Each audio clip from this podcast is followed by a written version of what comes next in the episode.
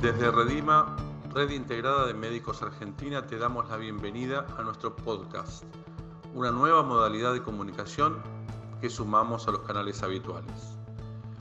Mediante estos audios cortos proponemos abordar temas específicos que atañen al ejercicio cotidiano de nuestra profesión médica a fin de despejar dudas y aclarar situaciones, brindando información precisa. Solo comprendiendo la realidad que nos afecta, podremos proponer soluciones para enfrentar la crisis sanitaria que atravesamos.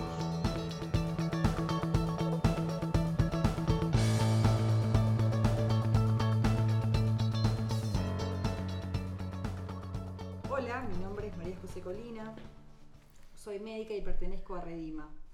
Este es uno de los tantos podcasts que armamos para hablar de algún tema que es habitual en la práctica diaria, que nos trae problemas o muchas dudas. Estamos con el doctor Agustín Iglesias, que es médico y abogado, docente de la UBA, con la doctora Cecilia Job, también abogada y profesora de Derecho Penal de la UBA, y con el doctor Nicolás Lichet, médico ginecólogo y docente de la UBA. Vamos a encarar el tema del el protocolo de interrupción legal del embarazo.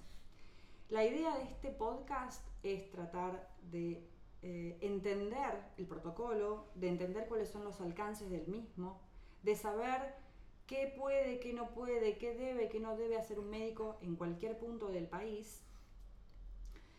Y una de las cosas que nos parece importante recalcar es que pensamos que el aborto es una cuestión que eh, atañe a la moral de cada persona, de cada individuo, lo cual es respetable y debe ser respetado es un, espacio en donde no vamos a emitir ninguna opinión y simplemente lo que vamos a hacer es entender el marco jurídico en el cual estamos inmersos y está inmerso nuestro trabajo diario.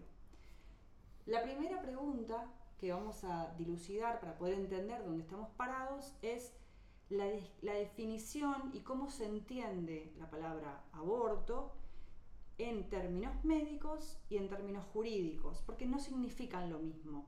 Así que vamos a preguntarle al doctor Litchet cuál es la diferencia. Bueno, este, primero, como esta charla va a ir este, principalmente destinada a médicos y nosotros estamos acostumbrados a tratar con esta definición de aborto, que en lo médico tiene que ver con la interrupción, ya sea espontánea o provocada, del embarazo antes de la semana 20 o que pese menos de 500 gramos. Y en estos términos no define si se trata de un feto vivo o un feto muerto, sino que hablamos solamente de un momento en el cual se va a finalizar, ya sea espontáneo o provocado, ese embarazo. Y es importante entender, como la charla va a ir destinado a lo jurídico, que en lo jurídico, como estamos y vamos a hablar del Código Penal, lo que se está eh, penalizando justamente es la muerte del producto de concepción. Entonces, es por eso que vamos a ver que no hay una definición de edad gestacional, eh, y es importante que los médicos entendamos esto para saber en qué casos nos podemos ver comprometidos eh, con una, posible denuncia este, por interrupción del embarazo. Bien, perfecto. O sea, aborto para eh, las cuestiones jurídicas es cualquier interrupción del embarazo con la muerte del producto, no importa la edad gestacional. Ahora bien, vamos a preguntarle al doctor Iglesias que nos explique un poco el ordenamiento jurídico que atañe a la cuestión del aborto y que nos explique un poco el, famoso artículo del Código Penal. Cuando hablamos de ordenamiento jurídico, lo que estamos tratando de hacer es entender cuál es la norma o las normas, a veces no es una sola, que eh, estipulan lo que debe o lo que no debe hacerse respecto de un tema. Te escuchamos, Agustín. Gracias. Eh, la legislación vigente en Argentina establece que la interrupción del embarazo que causa la muerte del producto de la concepción es un delito. Está tipificado en el Código Penal, pero el mismo código establece una serie de supuestos en la que no es punible, que en este caso es cuando eh, la interrupción del embarazo es practicada por un médico diplomado, con el consentimiento de la mujer encinta y en dos supuestos eh, fundamentales que tienen que ver en un caso con lo que tradicionalmente se denomina aborto terapéutico, que es cuando existe un peligro para la vida o la salud de la madre que no pueda ser evitado por otros medios, este, dice el artículo. Y el segundo supuesto, eh, en la interpretación eh, que hace la Corte Suprema en FAL, se refiere a las mujeres que han sido víctimas de violación, sean mujeres capaces o mujeres idiotas o dementes, como dice el código. Este es un texto que se copió originalmente en el Código Penal de un artículo del Código Penal suizo. Eh, por eso utiliza esta expresión atentado contra el pudor, que es un delito que no existe ni existió nunca en el Código Penal argentino, que sí existía en el Código suizo y que era parecido a lo que era nuestro delito de estupro. Eh, sería eh, el, el, abuso sexual respecto de una persona incapaz para consentir. en este caso, entonces, tenemos claro que cuando eh, la mujer es víctima de una violación, es no punible la interrupción del embarazo. Y a eso se agrega el protocolo dictado por el Ministerio de, Salud, acatando lo, que plantea la Corte en el fallo FAL, que está diseñado para operativizar los principios de la doctrina de la Corte Suprema, dar una guía a los profesionales sobre cómo eh, actuar en estos supuestos y dar seguridad y protección a los profesionales que van a actuar conforme a la ley ante la posibilidad de sufrir algún tipo de denuncia. Bien, eh, ya que Agustina aclaraste este punto, eh, me parece interesante entonces definir que nos vamos a referir al Código Penal, como bien explicaste, hablaste del protocolo de interrupción legal del embarazo, y hay una tercera pata que vos mencionaste en esto, que es el fallo FAL, que vamos a explicar un poco qué, a qué se debe este fallo y cómo este, lo vamos a sumar en esta discusión. Bien, el fallo FAL es un fallo, ahora la doctora Hop nos va a explicar de qué se trata esto, pero para los que no son juristas, eh, lo que tenemos que explicar acá es que a partir de este, de este artículo del Código Penal, la aplicación de los casos en los cuales se podía realizar un aborto fueron un problema en la medicina hasta este fallo por lo menos. había mucha discusión del alcance, mucha, mucha más discusión respecto de cómo se operativizaba. El punto es que esto traía aparejado que en muchas este, oportunidades se llevaran a la justicia casos que, digamos, ahora vamos a ver lo que dice el fallo FAL, no era necesario realizarlos. Entonces, el fallo FAL va a, a ponerle una definición, un broche a una situación que estaba absolutamente indefinida. Así que, doctora Hop, ¿nos cuenta de qué se trata el fallo FAL? Sí, el fallo FAL es una sentencia de la Corte Suprema, es decir, del máximo tribunal de Argentina, del año 2012. Es decir, que es un fallo que sale unos 90 años después de la ley. O sea, la ley de aborto es de 1921 y en 2012 la Corte Suprema viene a aclarar algunas discusiones que había dentro de lo jurídico y también dentro de lo médico eh, para justamente lograr que lo que dice la ley se cumpla eh, en la realidad, es decir, en los servicios médicos. Entonces, me parece que, digamos, algunas cosas para, destacar eh, del fallo FAL lo que viene a hacer la, Corte un poco es actualizar la interpretación de una norma que tenía una orientación, bueno, de 1921, eh, tenía términos que hoy ya no usaríamos como mujer idiota o demente. Eso, digamos, son términos eugenésicos que en la discusión legislativa dan cuenta de concepciones absolutamente discriminatorias respecto de las personas con discapacidad. Entonces, eh, todas esas interpretaciones hay que dejarlas atrás porque en Argentina, desde por lo menos 1994, tenemos una serie de tratados de derechos humanos que se incorporaron a la Constitución. Entonces estos tratados de derechos humanos transforman la, interpretación de nuestras leyes. Y esto es lo que viene a hacer la Corte, a transformar la interpretación de las leyes.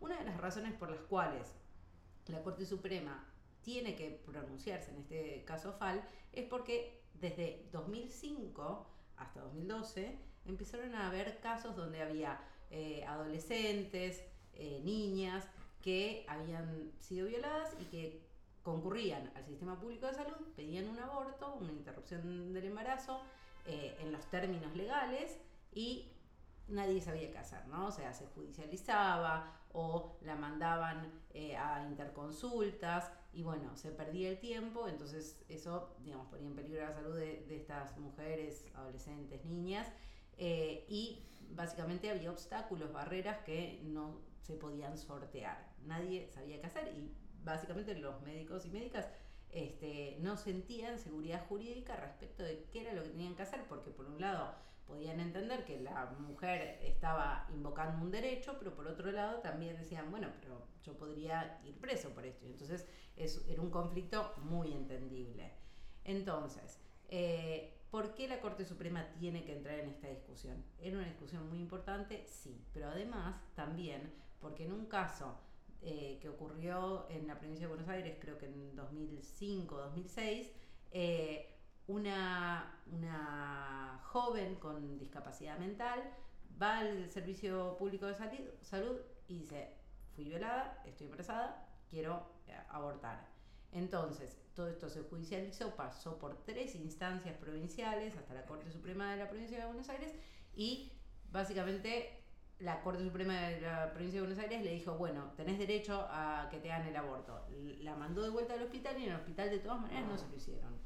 Entonces, tantas dudas hubo que finalmente ella terminó abortando, pero en el sistema, digamos, fue un aborto legal, pero clandestino, porque no fue hecho en el sistema de salud este, con la historia clínica y con todo registrado. Bueno, entonces, por este caso, esta, esta chica, LMR, eh, fue al sistema internacional, al Comité de Derechos Humanos de la ONU, y Argentina fue condenada por haber violado los derechos humanos de esta chica. Entonces la Corte Suprema recibe esta sentencia y dice, yo como, como cabeza del Poder Judicial tengo que evitar, tengo que impedir que por culpa del Poder Judicial eh, incurramos en responsabilidad internacional. O sea, yo tengo que proteger los derechos humanos. Y entonces, ¿qué dice la Corte Suprema? La Corte Suprema habla del aborto, no como, eh, digamos, del aborto en los casos que están previstos en la ley, por la causal salud, la causal violación, dice, primero, hay que interpretarlos de manera amplia, segundo, cuando está permitido es un derecho y el Estado es garante de que se cumpla ese derecho de las mujeres. Entonces, lo que está haciendo es poner a los servicios de salud, a los prestadores, a los efectores de salud, como proveedores de derechos humanos, del derecho humano a la salud. Entonces, acá, digamos, me parece que la Corte Suprema está hablando de un cambio de paradigma de, la medicina. Tenía, por ejemplo, la causal violación, si era solamente la violación de una mujer con discapacidad mental o si era cualquier violación.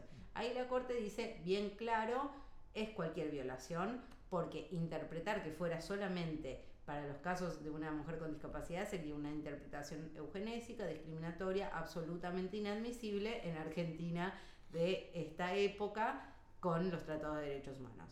Entonces, aclara la cuestión jurídica y dice algunas, algunas cuestiones interpretativas muy importantes, que son cuando, que, que tienen que ver con los principios, digamos, generales del derecho penal. Cuando yo tengo una norma que penaliza una conducta, la tengo que interpretar de manera restrictiva. Y cuando yo tengo una norma que despenaliza, es decir, que saca la pena, la tengo que interpretar de manera amplia. Y esto sirve no solamente para la causal violación, sino también para la causal salud.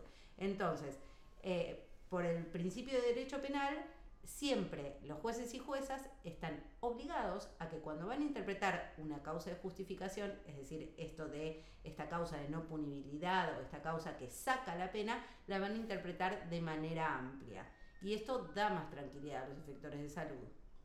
Bien, eso, quería pedirte, Cecilia, que expliques un, un poco más qué quiere decir la cuestión de interpretar de forma restrictiva y de forma amplia, porque son palabras del uso habitual, pero que en el sentido jurídico se refieren a cosas puntuales. Así que te voy a pedir que trates de explicarlo de una forma más llana para que los médicos podamos entenderlo. Claro, o sea, básicamente para decirlo muy llano, eh, la, la, interpretación restrictiva es si yo tengo una duda entre si significa una cosa o significa otra, eh, voy a hacer la interpretación más eh, amplia si es eh, una interpretación que llegue a despenalizar. Es decir, si yo tengo una duda respecto de si el riesgo para la salud, por ejemplo, tiene que ser em, grave o alcanza con que sea un peligro, bueno,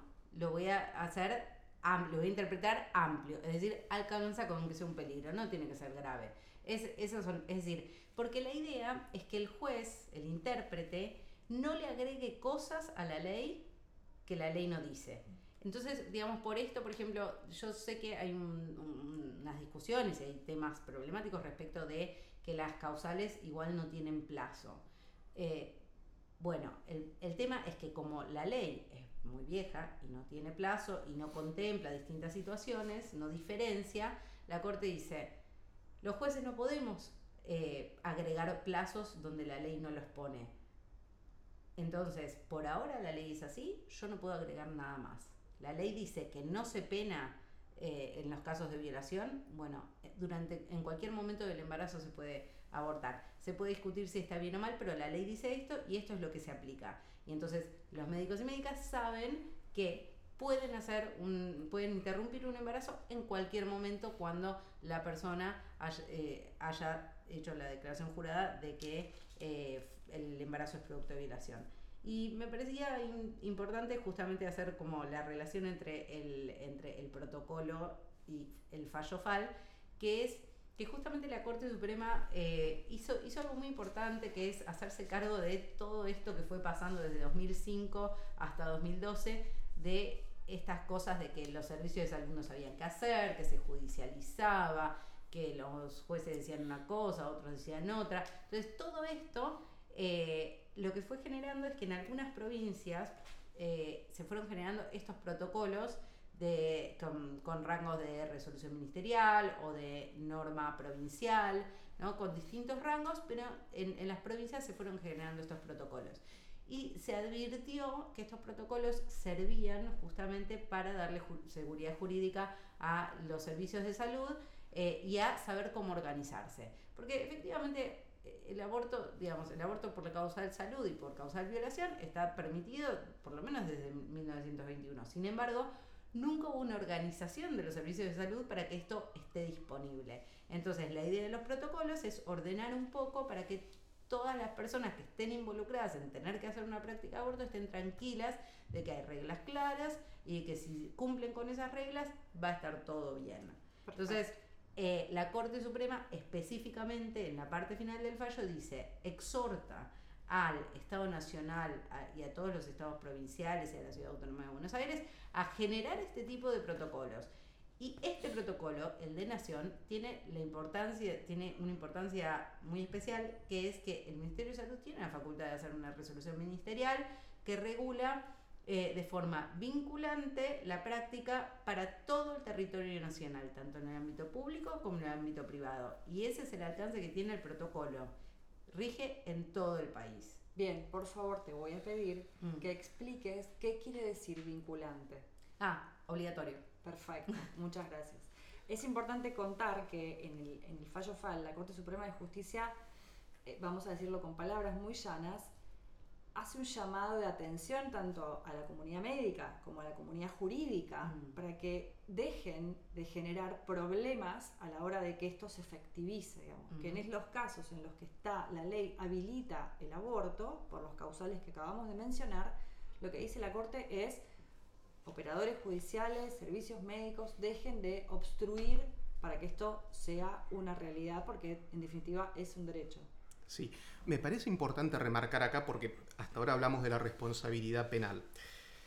Las conductas pueden generar responsabilidad penal, pero también responsabilidad administrativa. O sea, paralelo al derecho penal tenemos el derecho administrativo sancionador, que también funciona como y un... Civil. Y el derecho civil, por supuesto. Pero en este caso, pensando en el, protocolo, que es una norma administrativa, justamente hay que pensar que además de la posibilidad de incurrir en delitos, eh, por un lado estábamos hablando del delito de aborto y de los casos en que el aborto no es punible, pero también hay delitos como el de incumplimiento de los deberes de funcionario público, porque los establecimientos de salud tienen un rol de garantes de los derechos de los pacientes. Entonces, el establecimiento, si bien el profesional puede tener un derecho a la objeción de conciencia, el establecimiento está puesto como garante del cumplimiento de los derechos de, las personas y del mismo modo el médico que es objetor no puede retasear la información, no puede omitir las derivaciones que correspondan, sino que al contrario tiene un deber de agilizar eso y el protocolo viene a poner plazos estrictos para esto. Y esto puede, dependiendo del ámbito en que uno se desempeñe, generar responsabilidad penal y responsabilidad administrativa por el incumplimiento del protocolo. Y en esto es importante pensar, porque a veces se habla del sector privado y del sector público de la salud. Nosotros tenemos un sistema de salud pública que tiene efectores de gestión pública y efectores de gestión privada, pero que, son, pero que trabajan para el sistema público, para el sistema de obras sociales. Entonces, cuando se plantea desde algún sector que los establecimientos de salud privados podrían tener algún derecho a la objeción de conciencia institucional, es importante tener en cuenta que, por ejemplo, si yo tengo un hospital confesional, pero ese hospital confesional es prestador de una obra social sindical que es laica y donde se van a atender personas que pasan por todo el espectro de creencias religiosas, no puede, como efector del sistema público de salud de gestión privada, no cumplir con los reglamentos que son de aplicación eh, a todos los eh, efectores de salud. Entonces, esto, esto es algo a tener en cuenta, porque hay muchos problemas con esto y se exponen a responsabilidad administrativa y penal. Bien, perfecto. Esto hablando un poco de el, valor legal que tiene el protocolo ILE, nos comentaba la doctora Hop hace un rato, y también, digamos, podemos ampliar un poco más respecto del alcance del protocolo eh, a nivel país, digamos. Expliquemos un poco hasta ahora eh, este, este, este tema de las provincias, de la obligatoriedad, de algunas provincias que tienen protocolo, de las que no lo tienen, digamos, ¿qué podemos comentar respecto a este tema? Sí, la, justamente cuando ya tenemos este protocolo que tiene, que es una resolución ministerial, que es obligatoria y que rige en todo el país, hay provincias que ya tienen sus protocolos, eh, que tienen diferentes características, pero en realidad este rige en, todo el país. Entonces no importa si no tienen protocolo específico, ya este alcanza para poder seguir. Es decir, si yo estoy en Catamarca y en Catamarca no hay un protocolo, no importa, yo aplico directamente el de nación un protocolo puede definir algunas cuestiones que son conceptuales, otras que son eminentemente operativas. Entonces es razonable que en forma paralela al protocolo nacional, una provincia pueda establecer un protocolo más detallado que sin ir en contra de la disposición nacional establezca, por ejemplo, procedimientos específicos de derivación, formularios, creaciones de registros de objetores que van a corresponder a, la autoridad local que tiene el gobierno de la matrícula, pero tienen que ver justo justamente con esta regulación de, cosas eminentemente prácticas a nivel local y que es lógico que la tengan las jurisdicciones, pero no puede ir en lo sustancial contra los principios, valores y los conceptos establecidos en la normativa nacional. Perfecto. Bien, algo ya hemos charlado, pero vamos a repetirlo. Digamos, ¿qué casos son los que se incluyen en el protocolo? Bien, en este punto el protocolo eh, lo que hace es diferenciar, tratar de desglosar un poco lo que dijo el fallo FAL y lo que dice el Código Penal y determina entonces que en el caso, basándose siempre en estos dos puntos, basándose en esto, define que en los casos de violación, por supuesto, independientemente de la situación de la paciente, el solo pedido debería este, realizarse la interrupción y después habla del causal salud, donde diferencia el riesgo de vida y el riesgo de salud, que entendemos y, hace mención el protocolo a la definición de la OMS, donde el, salud sería el bienestar físico, psíquico y social. Y en este punto hay una diferencia entre el código penal y lo que plantea el protocolo, es que no hace mención a que ese riesgo no pueda evitarse de otra manera como plantea el artículo 86 del Código Penal. En, definitiva, quedarían cuatro situaciones, es decir, cualquier caso de violación en una paciente de mente idiota, como menciona el Código Penal, o cualquier mujer eh, violada en sí, cualquier mujer que tenga un riesgo para su salud, tanto físico, psíquico o social. Bien, tenemos problemas con esa definición. Digamos, ¿qué tiene que hacer un médico eh, o qué debería hacer un médico frente a quizás una, esta definición abstracta de un riesgo para la salud social? Yo creo que hay dos formas, dos planos de análisis para esta situación y me parece pertinente hacer esta distinción eh, en una, eh, en una charla que está orientada hacia lo práctico. El derecho está formulado en un lenguaje común y los lenguajes tienen problemas de ambigüedad, de vaguedad, de imprecisión, donde a veces no es fácil determinar en algunos casos qué es lo que significan exactamente los términos, qué alcance tienen, y esto puede generar discusiones y por eso la, la, letra de la ley se va a complementar con la doctrina, con la jurisprudencia y con análisis de coherencia de todo el ordenamiento jurídico, entre muchas otras cosas, y por supuesto puede haber dentro de la, de la doctrina jurídica distintas opiniones sobre un punto determinado. Este es un debate para lo académico. Ahora, cuando vamos a dar recomendaciones prácticas, yendo a una postura más realista, lo importante es tener el conocimiento empírico de qué es lo que de hecho opinan los tribunales en este momento y cómo de hecho los tribunales interpretan la norma en este momento para predecir si ante determinada situación voy a ser susceptible de recibir una sanción penal o no.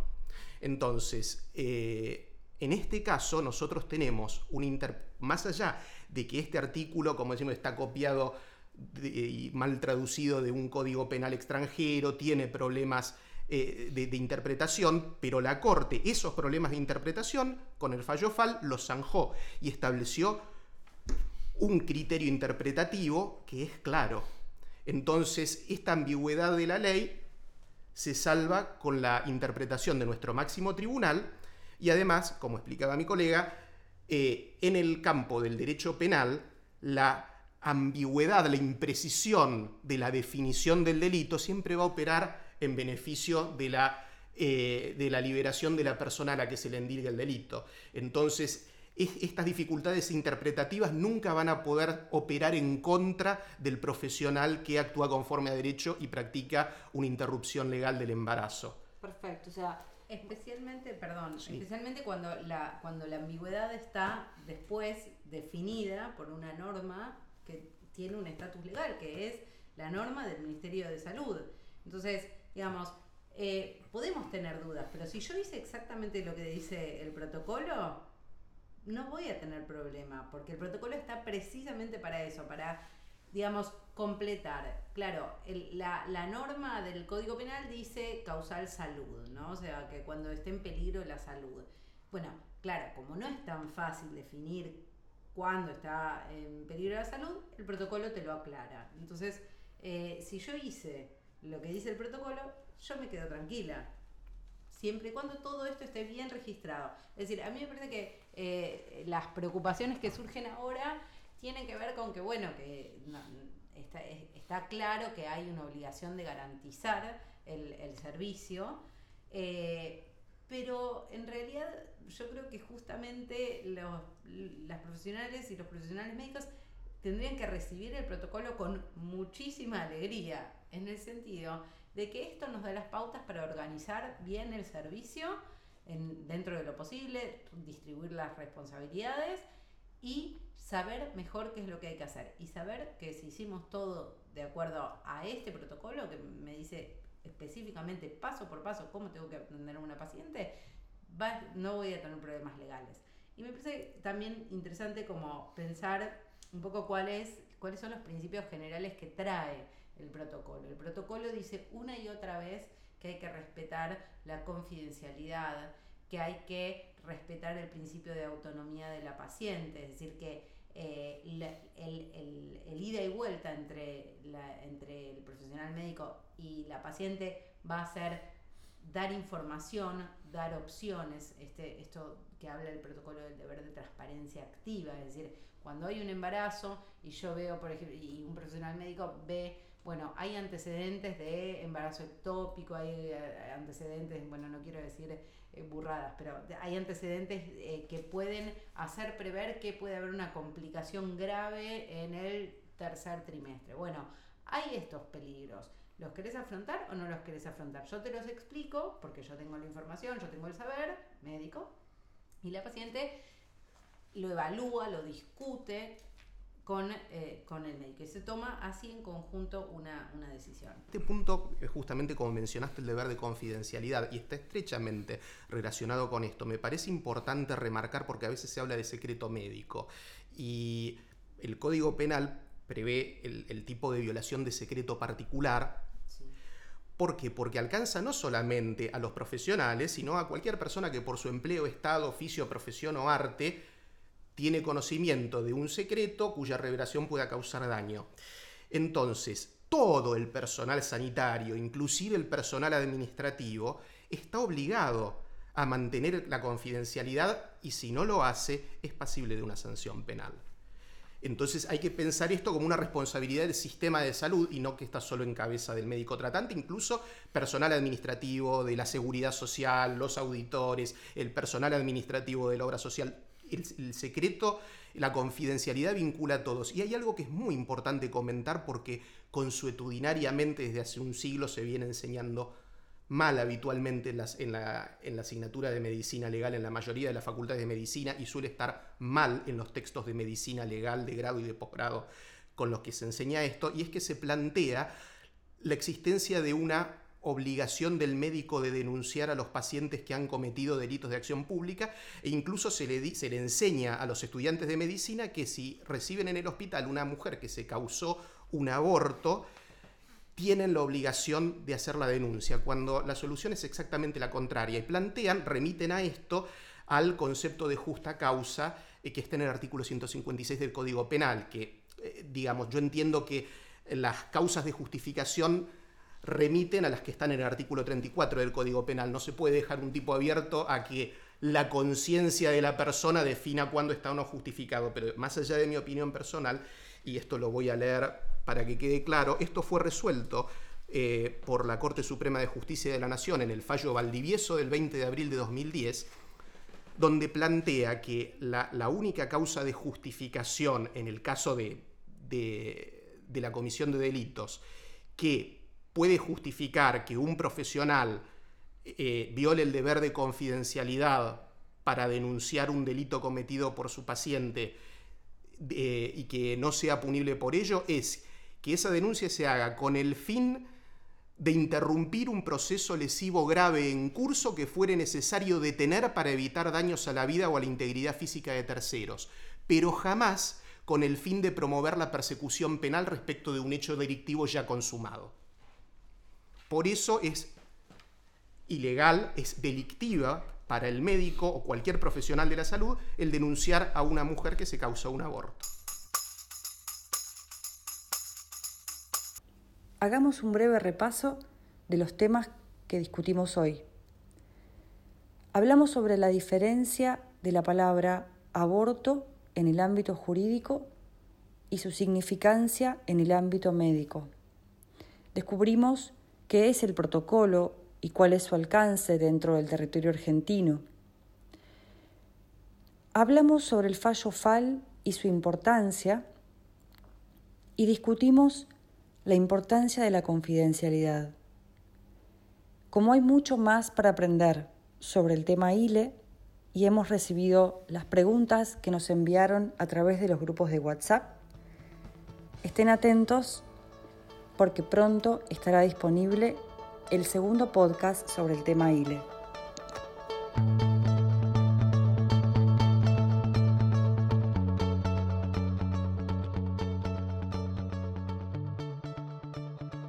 Esperamos que esta información te haya sido útil.